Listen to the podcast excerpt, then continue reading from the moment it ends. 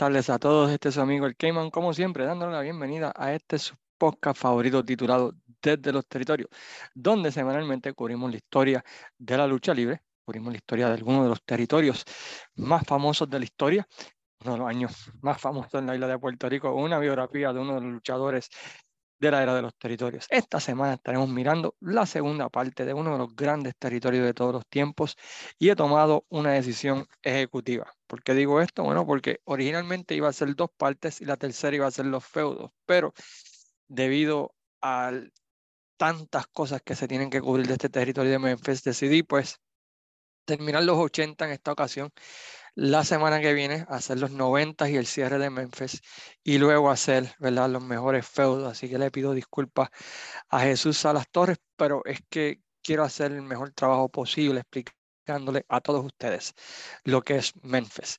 Pero antes de comenzar, Queremos, como siempre, darle las gracias a todos aquellos ¿verdad? Pues que sintonizan este podcast, también a las siguientes páginas por compartir y darle share a este, entre ellas Pro Wrestling, la página Fiebre Wrestling, el Museo, Historia de la Lucha Libre Puertorriqueña, Lo Mejor de la Lucha, Pico Reviews, Impacto Estelar, la página Fanáticos de la Lucha Libre Old School, Pro Wrestling Puerto Rico Forum y a cada uno de todos ustedes por sacar de su tiempo y escuchar el podcast. También quiero aprovechar y agradecerle a todos aquellos que han sacado de su tiempo y han visto mi serie especial, ¿verdad? Que saldrá una vez al mes más o menos, detrás de la cortina, donde hablo acerca, ¿verdad? De todo lo que conlleva llevar un producto de lucha libre a la televisión puertorriqueña. Si no lo han escuchado, pueden visitar nuestro canal de YouTube, ¿verdad? Desde los territorios.com Pueden eh, también escuchar nuestro video review del Stargate. Este fin de semana creo que vamos a estar haciendo aniversario 91 y así para el estilo. Pero volviendo ¿verdad? a lo que ustedes están aquí ¿verdad? y es escuchar la historia de Memphis. Para muchos historiadores, el año 83 de Memphis fue el pic del territorio y viendo ese 83, pues es realmente difícil presentar un argumento en contra de este punto. Cuando analizamos todo lo que estaba ocurriendo en ese 83 en Memphis. Por un lado tenía el feudo Lawler contra Andy Kaufman y Jimmy Hart en todo su apogeo, ¿verdad? Donde todo tipo de lucha y Jimmy Hart haciendo la vida imposible a, a Jerry Lawler junto con Andy Kaufman. Después tuviste, tuvieron el, supuestamente el feudo entre Kaufman y Hart, pero era un engaño para, para agarrar a Lawler.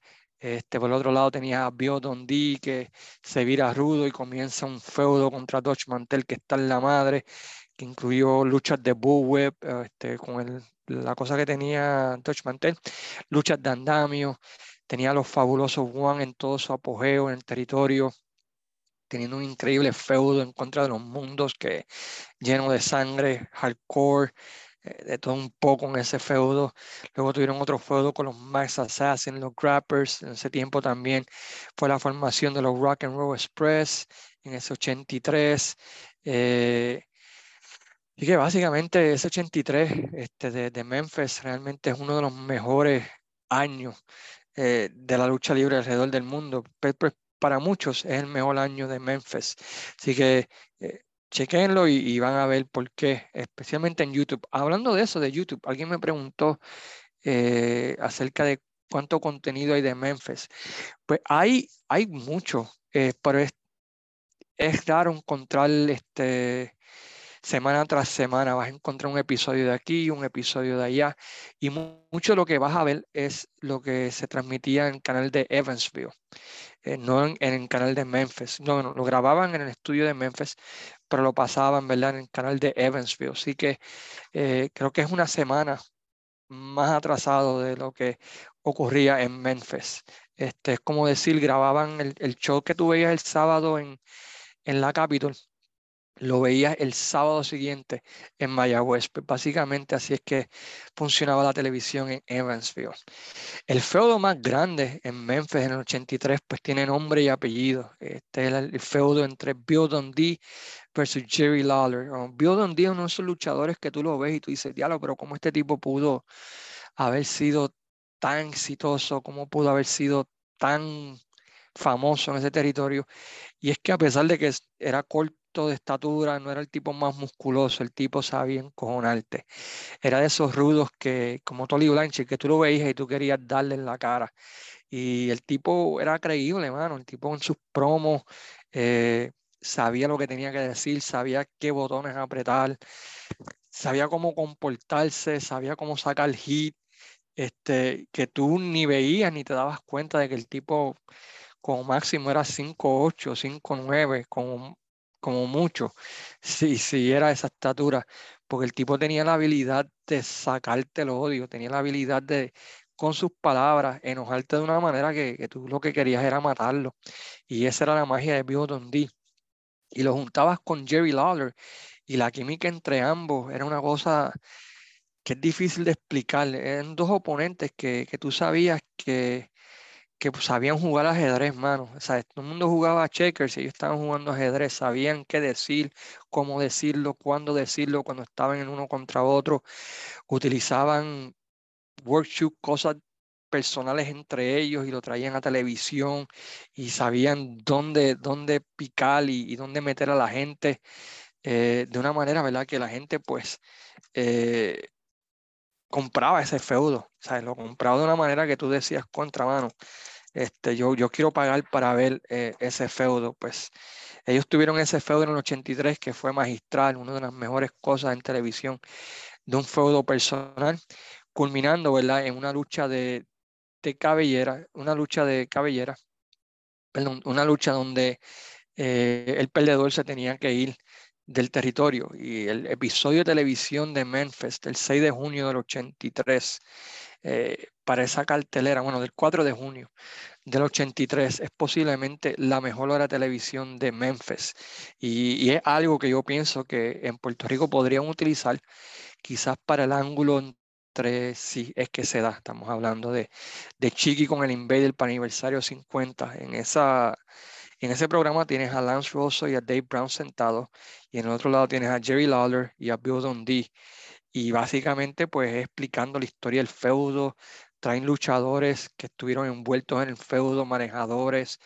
Eh, Lance Rosso hace una pregunta, ¿qué pasaría si, si te tienes que ir del territorio y tienen este, gente de otras empresas diciendo, pues nos gustaría tener a Lawler o a, o a Dundee luchando para nosotros si es que pierde la lucha? Eh, es una cosa tan increíble el proceso de, de, vender esa lucha donde el perdedor tenía que irse, este, que que, que, tú, que tú la comprendes y que hasta el fan que no sabe nada, de, que no sabía nada de Memphis, veía ese programa, podía entender. Y, y Lawler y Dundee en ese, en ese episodio, las cosas que se tiran en uno contra el otro es, una cosa bestial, es una cosa fenomenal que realmente, ¿verdad? Pues eh, recomiendo que, que, chequen ese episodio eh, del, del, 4 de junio del 83, está en YouTube y es tremendo, tremendo, tremendo, tremendo show o episodio de televisión. Uno de los mejores para vender una lucha en toda la historia. Llega la lucha y pues por supuesto en esa ocasión pues Lawler derrota a Dundee y, y se tiene que ir del territorio. Hay varias razones para eso. Durante ese tiempo, pues Jared y Ollie Anderson estaban tratando de crear un territorio en el área de Ohio, de Michigan. Este, así que Dundee se fue para allá para hacer Booker junto con Cornette, junto con otros luchadores. Y luego, pues, eh, vio Dundee se va para Mid-South en el 84, creando el mejor año de televisión de Mid-South en la historia de este deporte. El resto del año, pues, vio a Lawler como campeón del Southern y a Austin Idol, quien es campeón internacional, y también eran parejas, pues luchar por una oportunidad por el título mundial de la IWA que estaba, ah, se había anunciado que estaría regresando a final del año 82 y básicamente pues la batalla entre amigos por ver quién sería el primer retador del campeonato mundial de la IWA y es algo que me gustó de Memphis también, es la importancia que le daban al, campeonato mundial. Eh, siempre ese era el gol, o esa siempre era la meta de todos los luchadores, llegar a ser campeón mundial. Sí entendían, tenían sus feudos personales, pero a la larga todo era por ver, ¿verdad? ¿Quién sería el campeón mundial ya fuera de la NWA o fuera de la IWA, dependiendo de quién lo visitara? Pues durante ese tiempo Jimmy Hart empieza a jugar juegos mentales con Idol y con un Lawler eh, de una manera bastante curiosa. Denuncia en televisión que para la lucha de cierre temporada del 82 le estaría manejando nada más y nada menos que a Lawler. Lawler niega esto en televisión, dice, yo no sé dónde Jimmy Hart saca esto, yo no pienso que él me maneje, yo no quiero que él esté envuelto conmigo. Pero en la lucha, pues sucede este, lo que Hart había dicho, ¿verdad? Hart viene y, acompaña a Jerry Lawler, quien lo mira como que diablo. Y al final Jimmy Hart, pues ayuda a Jerry Lawler a, derrotar a Austin Idol para de esa manera convertirse en el retador número uno al campeonato mundial de la AWA.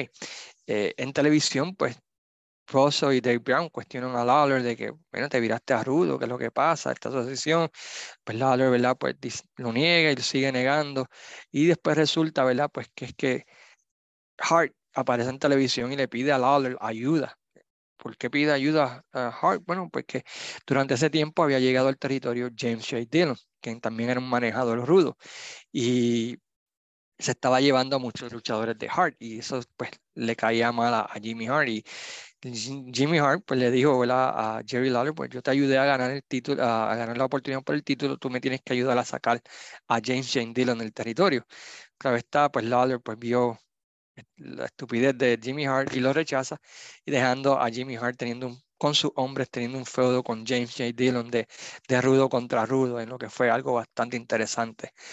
Durante ese tiempo, ¿verdad? Pues ah, sabemos que Jerry Jarrett eh, visita el territorio de Bill Watts, ya que el territorio de Bill Watts estaba teniendo problemas eh, económicos, la asistencia estaban bajando, y propone hacer un cambio de talento con la empresa Mid South. Entonces él envía para el territorio de Mid South y envía a lo que muchos llaman la única vez que Jerry Jarrett perdió en el negocio de la lucha libre. Él envía para, para Mid-South, envía a los Rock and Roll Express, envía a Midnight Express, envía a Bill Dundee como Booker, envía a, a Jim Cornette como manejador y se trae a King Kong Bundy y Rick Rude. La realidad es que el cambio fue beneficioso para ambos porque King Kong Bundy y Rick Rude este, eran lo que necesitaba Jerry Lawler para ese tiempo, eh, luchadores grandes monstruos para, para, batallar contra ellos y tuvieron un excelente feudo, tanto King Kong Bondi y Rick Root, quien durante ese tiempo pues tuvo un cambio de nombre, Jerry Jarrett le cambió el nombre, eh, originalmente era Rick Root, R-O-O-D-E, y Jerry Jarrett se lo cambió a Root, R-U-D-E, y lo que fue más efectivo, ¿verdad? Porque lo mencionaba como rudo. Este, y ese fue tremendo feudo para, para, para, para Jerry Lawler, le hizo bien tener oponentes diferentes que nunca habían visto. Pero, eh, y, es, y King Kong Bondi y Rick durante todo el 84 causaron estragos y llevaron a la unión en lo que parecía algo imposible, pero vamos a hablar un poquito más de eso más adelantito aquí en el podcast. En el 84 pues llega finalmente al territorio de Memphis. Bueno, final del 83, principio del 84 llega al territorio de Memphis una persona que por cinco años le había hecho la vida imposible a Jerry Lawler, a Jerry Jarrett y a Bill Dundee. Y estamos hablando de Randy, Randy Man Savage. Oh, si no han escuchado, los invito a que escuchen el podcast de ICW de Angelo Poffo.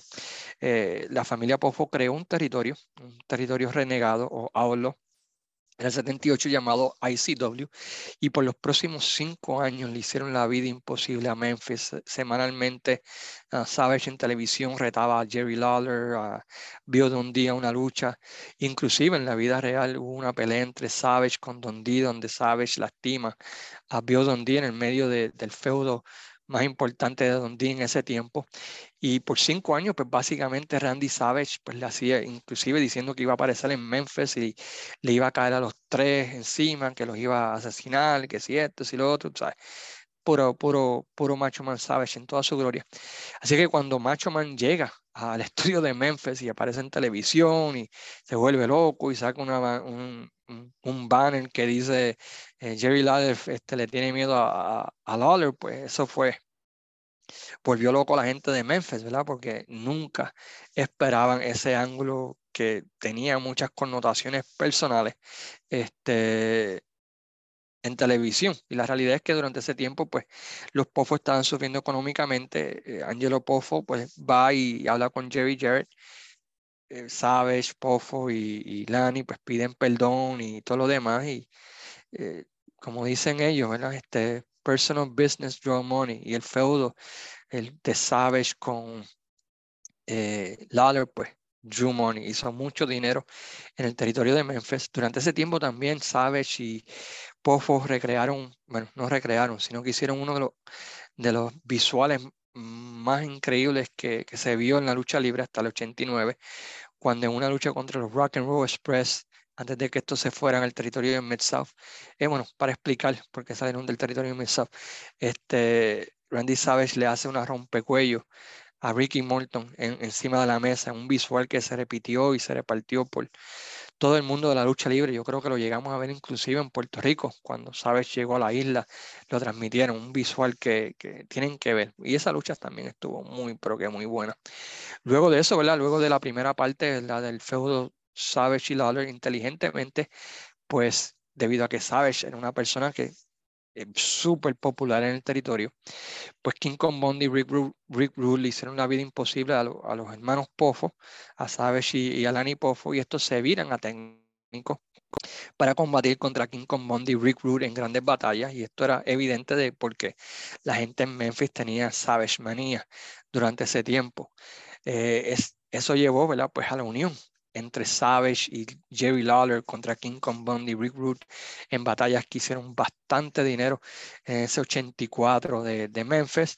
Y claro está luego, pues de que corrió ese run, pues Randy Machoman Savage traiciona nuevamente a Jerry Lawler y culmina, ¿verdad? Ese, el feudo, ¿verdad? Con un loser leaves down y este Savage yéndose, ¿verdad? Porque para ese tiempo eh, se, fue para la WWF. Durante ese tiempo también, un poquito antes de eso, abandona este, el territorio, lo que muchas personas catalogan como la persona más importante de Memphis en el lado rudo, Jimmy Hart.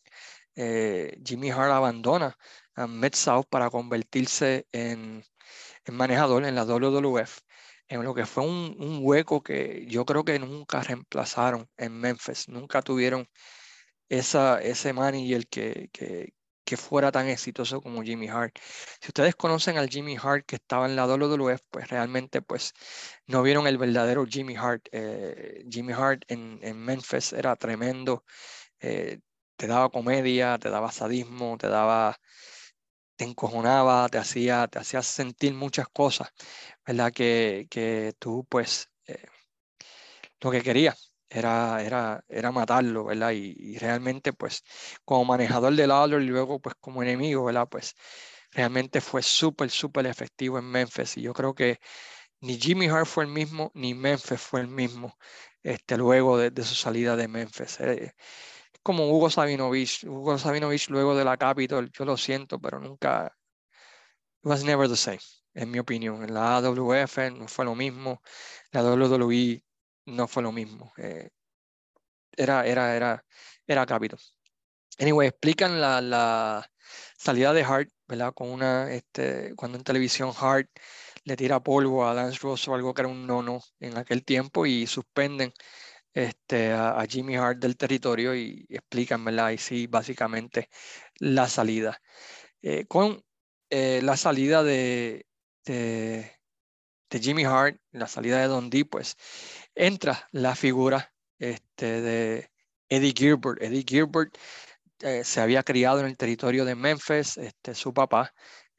Tommy Gilbert había luchado en Memphis en el 82 habían tenido un feudo increíble contra los Moondogs que luego recrearon ese ángulo en Puerto Rico y Luis Gómez ha puesto ese video en, en, la página de los territorios que recomiendo que chequen.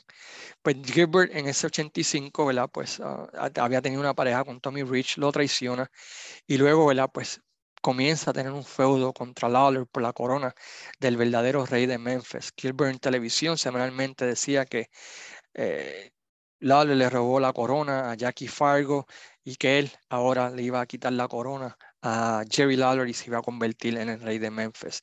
Eso llevó a un segmento en, un programa de televisión que fue recreado luego este, en la WWF cuando el, segmento de Mankind con The Rock, This Is Your Life. Y en ese segmento, ¿verdad? Pues Gilbert eh, toma el programa de televisión para hacer lo mismo. Jerry Lawler, esta es tu vida.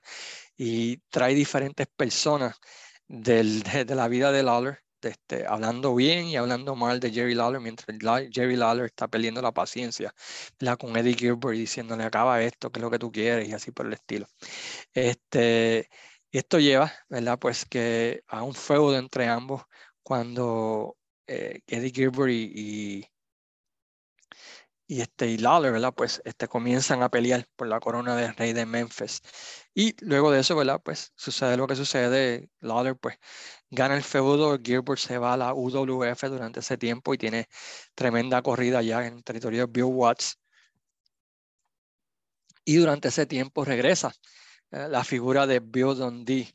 Y este, este feudo de Bill Dundee y, y Lawler del 85 al 86 es tremenda televisión. Eh, a su regreso, pues Bionondi llega como técnico al territorio pidiendo perdón y, y, que pues las diferencias, pone a un lado las diferencias con Lawler y, y, empieza a hacer pareja con Jerry Lawler en contra de los pastores, pero no eran los pastores que usted y yo conocemos, sino que eran más bien Jonathan Boy y Rick Morgan, que habían llegado del territorio de Southwest durante ese tiempo. Y comienza, ¿verdad? Este, Lawler y Dundee a, a hacer pareja contra los pastores y, y la pareja de Dundee y este, y Lawler era una muy, muy buena pareja. Cuando hacían pareja, eran tremenda pareja. Bueno, y te pienso en ese feudo, ¿verdad? Con, con, con Don D contra los pastores. Este, y en televisión, pues sale Don D y sale Jerry Lawler. Y pues Don D, tú sabes, otra vez ese rudo que te encojona con lo que dice, pues empieza, tú sabes, a alardear de que la pareja de, de, de Lawler son la mejor pareja del mundo, que ellos deberían, pues, que deberían ganar los títulos en parejas del territorio. En ese tiempo, pues, esos, territorios estaban este, en control de los fabulosos. Eso, pues, lleva a que los fabulosos salgan y digan, espérate, espérate. pero si somos del mismo bando, porque tú estás diciendo que, que, ustedes son mejores que nosotros? La verdad es que este, nunca nos hemos enfrentado, como tú vas a decir, que, que, que son mejores y donde pues siguen, nada, nada, nosotros, nosotros dos no los limpiamos, ustedes, ustedes no nos dan ni para desayuno, que si esto, si lo otro. Pues enojando, ¿verdad? Pues a Steve Kerr y a Stan Lane, ¿verdad? Pues que dicen, pero si somos del mismo bando, ¿qué, qué es lo que pasa? Entonces, eso, pues, lo fabuloso, pues, traen a Lawler, ¿verdad? Quien em, empieza a escuchar a Don D y le dice a Don D, chico, estate tranquilo, mi hijo, que, que, en este momento, ¿verdad? Pues no, estoy interesado en luchar con los fabulosos. Tenemos a los pastores, tenemos a Mongolian Stomper, tenemos a esta otra gente. Los fabulosos están de nuestro lado y nos están ayudando. ¿Cuál es el issue? Y Don D, ¿verdad? Pues sigue, ¿verdad? Jodiendo de que, ah, no, que esto lo que pasa es que, que tú no quieres admitirlo, pero tú sabes en, en, tu corazón que nosotros somos mejores que estos dos. Estos dos lo saben, que si esto, si lo otro. Finalmente, ¿verdad? Pues Lawler comete el error de decir, mira, yo ahora mismo soy el campeón del Southern y ellos son los campeones en pareja. Este, y la fanaticada pues está contento eso, entonces pues esto enoja a Don D, ¿verdad? Que dice, ah, tú estás diciendo eso, ¿verdad? Porque yo no tengo título ahora, ¿verdad? Tú estás, tú me, tú estás, este, tú me estás bromeando, ¿verdad? Tú me estás faltando de respeto por decir eso, como tú tienes título y ellos tienen título y yo no, ¿verdad? Pues ustedes, ustedes creen que son mejores que, que yo y eso lleva a que Lawler y Don D pues comiencen su fuego nuevamente, ¿verdad? con Don Día atacando a, a Lawler porque se enojó. Durante las próximas semanas, Don D pues, sigue picándole la herida a, a Lawler, ¿verdad? Pidiéndole una lucha por el campeonato de, de del Southern Title.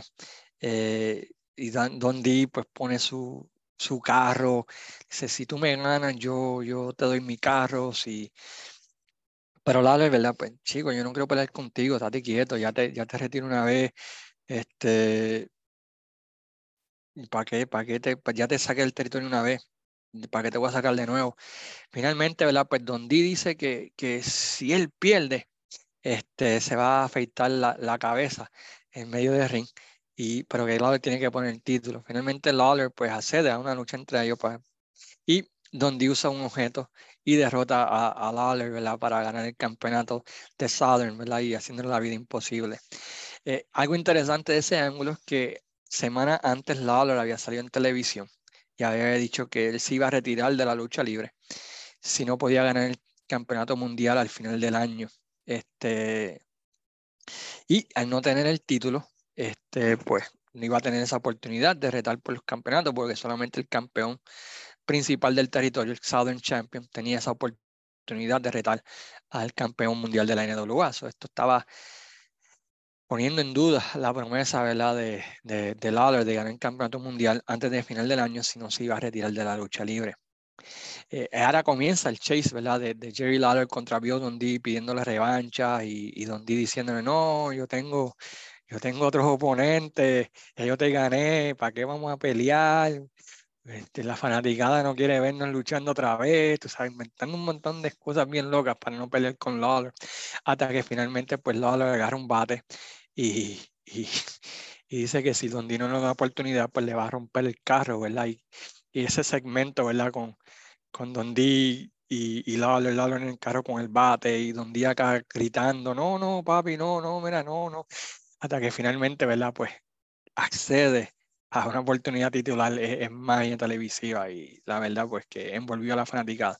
Lo interesante de todo este feudo es que Dondi tenía muchos fanaticadas eh, también durante ese tiempo, mucha gente que, que le gustaba Bill Dondi. Y finalmente llega a la lucha, ¿verdad? Donde Dondi y Lawler iban a luchar, ¿verdad? Por el campeonato de Southern. Y nuevamente Dondi hace trampas y retiene el título. Y esto lleva al famoso episodio de televisión donde Lance Rosso, ¿verdad? Pues no ve a Jerry Lawler por una semana en televisión y va a su casa. Y ahí encuentra a Lawler este, tirado en el, patio de la casa, todo borracho, este, todo destituido, que no puede con su vida, que pues que Don le robó todo, que se va a tener que retirar, que es lo único que sabe. una entrevista con Lawler bien borracho, y lo funny es que Lawler no toma en vida real, así que pueden ver la actuación de, de, Jerry Lawler en ese, en ese, en ese ángulo.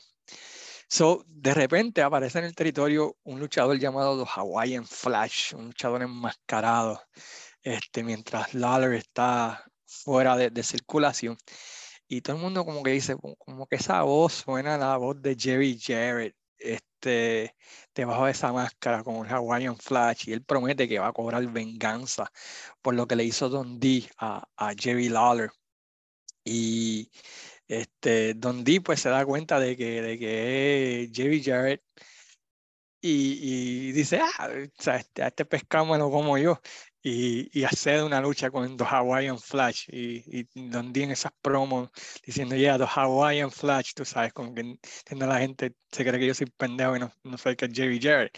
Pues anyway, so llega la lucha y Don está bien entusiasmado y bien loco, pero ¿qué pasa? Debajo de la máscara aparece, aparece el Hawaiian Flash y este, y, pero que en realidad no es el Hawaiian Flash el que viene a luchar contra, contra Jarrett, sino que es Jerry Lawler quien está debajo de la máscara, se quita la máscara y derrota a, a Don D, no por el título, sino una lucha no titular, teniendo entonces que eh, este pues Don D enfrentarse ¿verdad? a Jerry Lawler y, y pero Lawler no recibe todavía no recibe la oportunidad de este de recibir la oportunidad para el campeonato mundial de la NWA. So, Don D sigue ganando, ¿verdad? Durante ese tiempo, este, Don D ah, busca la ayuda de los pastores de ese tiempo y atacan este, a, a Jerry Jarrett en televisión, cortándole el pelo. Este, Don D se une con Dodge Mantel durante ese tiempo, ¿verdad? Este, pero de, más adelante vemos que Don D pues traiciona a Mantel y eso va a crear lo que conocemos en el 86 como dos Bio and Body Show. Eh, eso lleva ¿verdad? finalmente a que nuevamente pues, se decida en que el territorio pues, no es demasiado, es demasiado grande para, para los dos, para Don D y Lawler. Eh, y de esa manera, ¿verdad? Pues este, se pide una lucha donde hay un loser leaves town, el perdedor se tiene que ir del territorio y nuevamente pues recrean este, toda la historia del feudo, que la vez anterior pues Don perdió, que si esto y si lo otro. Y finalmente, ¿verdad? Pues se, se firma para el cierre de temporada de Memphis, ¿verdad? Esa lucha del donde el perdedor tendría que irse del territorio. En esa lucha, ¿verdad? Pues la vendieron con los luchadores en el ringside para ver quién ganaba, este, todo el mundo entusiasmado, la, asistencia empaquetada de ese territorio en el Memphis Stadium. Y eh, en esa lucha, ¿verdad? Pues Tony Fox ayuda a, a Bill Dundee a ganar y Jerry Lawler pierde la lucha en Loosely Stance teniendo que abandonar el territorio. Este, oh, Jerry Lawler, por primera vez desde el año 77, lo que causó, ¿verdad? Pues, este, pues conmoción. Y eso nos llevó eh, al Barry, al Buddy y, y, Bill Show en el año 86. Durante ese tiempo llega eh, Buddy Landeo, después de haber sido despedido ¿verdad? de, Jim Crockett Promotion, y se empieza a meter en el medio de, de y Dutch Mantel. Y eso lleva ¿verdad? Pues a que tanto Bill y Barry, eh, Bill y Buddy Landell traicionen a Dutch Mantel, quien comienza a tener un feudo en contra de ellos como babyface del territorio. Y semana tras semana, pues Bill y Buddy Landell pues le hacen la vida imposible a todos los luchadores, inclusive este, Bill le da una oferta en televisión a, Lance Rosso, eh, eso lleva ¿verdad? Pues a que Lance Rosso diga que no los va a entrevistar más, que no va a hablar más con ellos, y eso lleva ¿verdad? Pues a que en un programa de televisión pues este, eh, Bill Dundee y Buddy Landell saquen una mesa de transmisión y empiecen a eh, le quitan el micrófono a Lance Rosso y a Dave Brown y empiezan ellos a animar las luchas y a hablar peste de los luchadores técnicos y de los rudos, en un segmento que yo creo que también funcionaría en Puerto Rico hoy en día. Y anyway, y eso lleva, ¿verdad? Pues a, a, que finalmente eh, en televisión, pues estos dos ataquen a Jerry Jarrett, eh, lastimándole el ojo que tenía, y también cuando viene el salve, Jeff Jarrett, que en ese tiempo era árbitro, también pues ellos lo atacan dejándolos tendidos. Eso lleva a que en televisión, este, Eddie Marlin, quien era el promotor en, en televisión, la figura como Jack Tony en la WWF, pues decida traer a Jerry Lawler y llama a Jerry Lawler en televisión y Jerry Lawler dice, no, lo que pasa es que este, pues yo estoy en la suspensión, yo no puedo regresar al territorio, ya yo tengo fecha en otros territorios para luchar y Eddie Marlin pues le ruega y yo me encargo de eso, no te preocupes, pero yo necesito que tú regreses y, y te encargues de estos dos por lo que hizo. Jerry Lawler accede a regresar al territorio en lo que fue todo este, todo este, toda esta historia está, está, está, fuera de liga. realmente te muestra la consistencia de Memphis en el booking. Y regresa Lawler y junto a Dutch Mantel, pues se van al feudo, ¿verdad? Contra Bill Dundee y, y Buddy Landeo, que culmina, ¿verdad? En una famosa Texas Dead Match en el Memphis Stadium, en el mid Coliseum, donde hubo que, que yo treinta y pico de caídas y fue el último sold out legítimo del territorio de, de, Mid-South, esa lucha. Y ellos continúan ese feudo, básicamente por todo el 86 hasta que finalmente este Lawler este, derrota a, a, a Dundee, quien se marcha del territorio junto con Buddy Landeo y se van para la para Jim Crockett Promotions y luego para el territorio de Kansas City y así por el estilo. Lo que nos lleva a otro ángulo bastante muy bueno en, que cargó el 87 de, de Memphis y fue el ángulo en donde se anuncia que estaría regresando al territorio este Nick Bowenko a defender el campeonato mundial de la AWA. Eh, Lawler, como eh, eh, tenía el campeonato del Southern Title, pues eh, iba a recibir la oportunidad. Este, esta anuncio pues causó molestia porque durante ese tiempo Tommy Rich había regresado al territorio y en televisión dice, este, bueno, eh, una de las razones por las cuales yo regresé al territorio es porque en mi contrato me dijeron que yo iba a tener, me prometieron que iba a tener una oportunidad por el campeonato mundial y ahora me entero de que se la van a dar a Lawler en vez de a mí. Y eso pues yo considero que es injusto porque la única razón que yo estoy aquí es porque me prometieron esto en mi contrato. Lawler a pesar de que pues, quería ser campeón mundial, entiende el punto de, Tommy Rich y dice, bueno, pues mira, vamos a hacer lo justo. Como a ti te prometieron eso y a mí me prometieron esto, ¿por qué no luchamos? Y el ganador de esa lucha pues recibe eh, la oportunidad titular por el campeonato mundial. Este, ambos pues acceden a esto. De repente aparece Austin Idol, quien dice, bueno, espérate, espérate, este, a mí también me, me, han prometido una oportunidad titular. Este, así que a mí, a mí también, yo debería también estar envuelto en esta lucha por el campeonato mundial. Así que les dice a ellos que, qué tal si eh, el ganador de esa lucha entre Lawler y Rich se enfrenta a él para de esa manera eh, retar al campeón mundial de la, de la IWA. Pero nadie le, hizo, nadie le hizo, ninguno de los dos, ni Rich ni Idol aceptó. Este, pero y se firma la. Bueno, pero la promoción no quiso, Eddie Marlin no quiso aceptar esa estipulación y dijo que solamente Rich contra la adversaria por el campeonato mundial de la AWA, disculpen. En esa lucha, pues, ah, Tommy Rich empieza a sangrar del ojo, empieza a sangrar bastante y el árbitro detiene la pelea. Este, pero Tommy Rich sangra estornudando, tú sabes, así que no era una gran cosa. Y Lawler pues recibe la oportunidad titular contra Nick Bowen con televisión, pues Richie Idol empiezan a quejarse de que hay favoritismo, de que pues Lawler no debería recibir la oportunidad, de que él estaba bien, que él podía seguir luchando, Idol de que pues Lawler pues tenía un monopolio por el campeonato mundial, que si esto y si lo otro. Y finalmente, ¿verdad? Pues eh, llega la lucha contra Nick Bowinkle y, y este, Lawler. Nuevamente, pues Idol aparece en, en el micrófono le dice, hey, yo, yo quiero enfrentarme, Bobinco, tú debes de moverte, déjame pelear con Lawler y el que gane, pues, se enfrenta a ti. Este, pues, básicamente, ¿verdad? Pues no aceptaron ese término y este Lawler, pues, eh, Austin Ayo se enoja y ataca, ¿verdad? Básicamente a, a Jerry Lawler dejándolo ensangrentado. A pesar de eso, Lawler batalla 60 minutos contra Nick Bowenko. Durante esta semana, eso lleva ¿verdad? Pues a que Lawler y comiencen en su feudo y de repente Tommy Rich empieza a simpatizar este, con Idol, ¿verdad? Y de igual manera empieza Idol a simpatizar con Rich porque ambos piensan que este, Lawler pues tenía favoritismo y tenía monopolio y así por el estilo.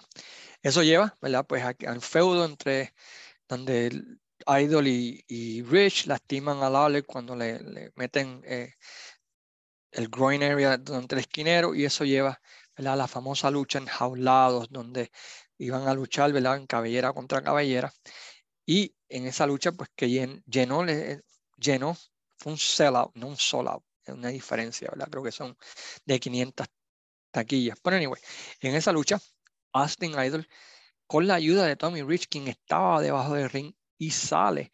Derrotan ¿verdad? a Jerry Lawler formando un motín de madre en el estadio de Mid-South Coliseum, ¿verdad? Que, que explotó ¿verdad? El, el, feudo y la gente, porque vieron que fue injusto la manera en que Tommy Rich se metió dentro de la jaula para ayudar a Austin Idol, ¿verdad? Y la historia es que este, Tommy Rich estuvo toda la cartelera allá abajo con un bucket para poder orinar y todo lo demás y comer y tomar y qué sé yo qué estilo. Anyway, luego de eso, ¿verdad? Pues este, Lawler y Idol y Paul Heyman, quien era el manejador en ese tiempo, pues van a Glorian, que habían destruido a Jerry Lawler, pero Jerry Lawler les tiene una sorpresa.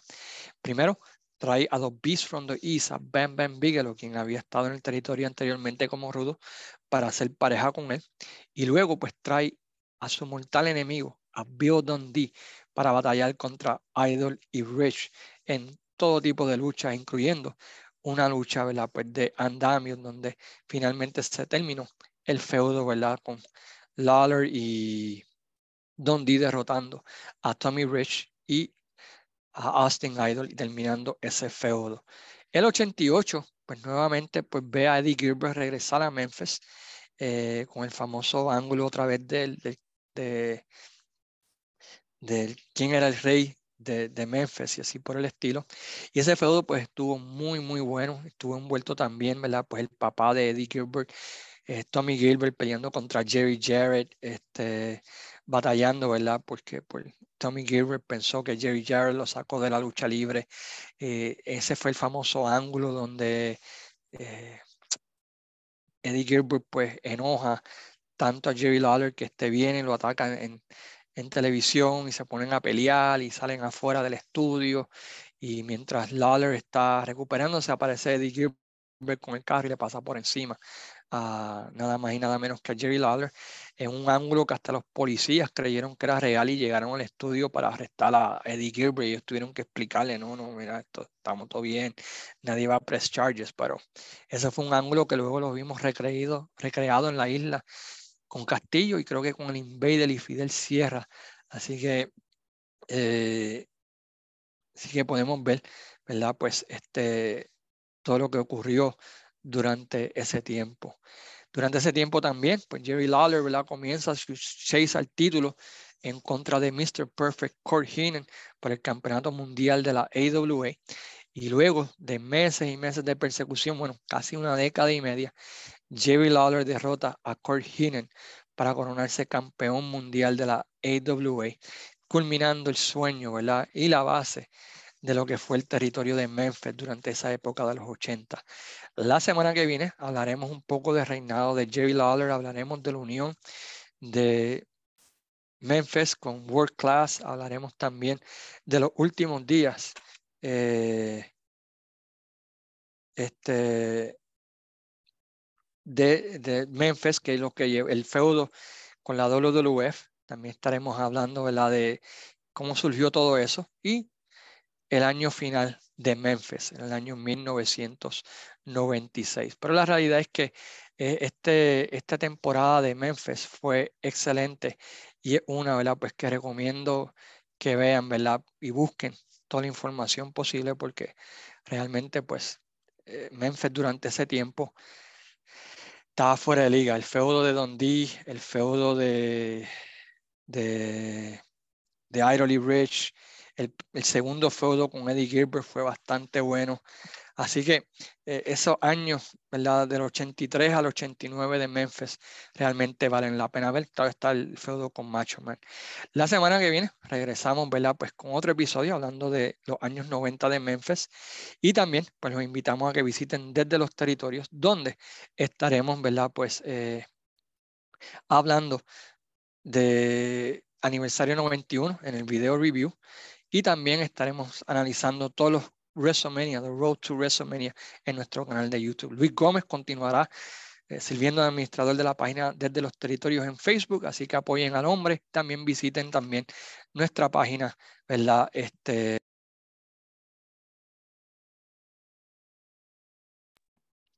visiten nuestra página Wrestling Don sin quererle de mute aquí a esto, así que disculpen.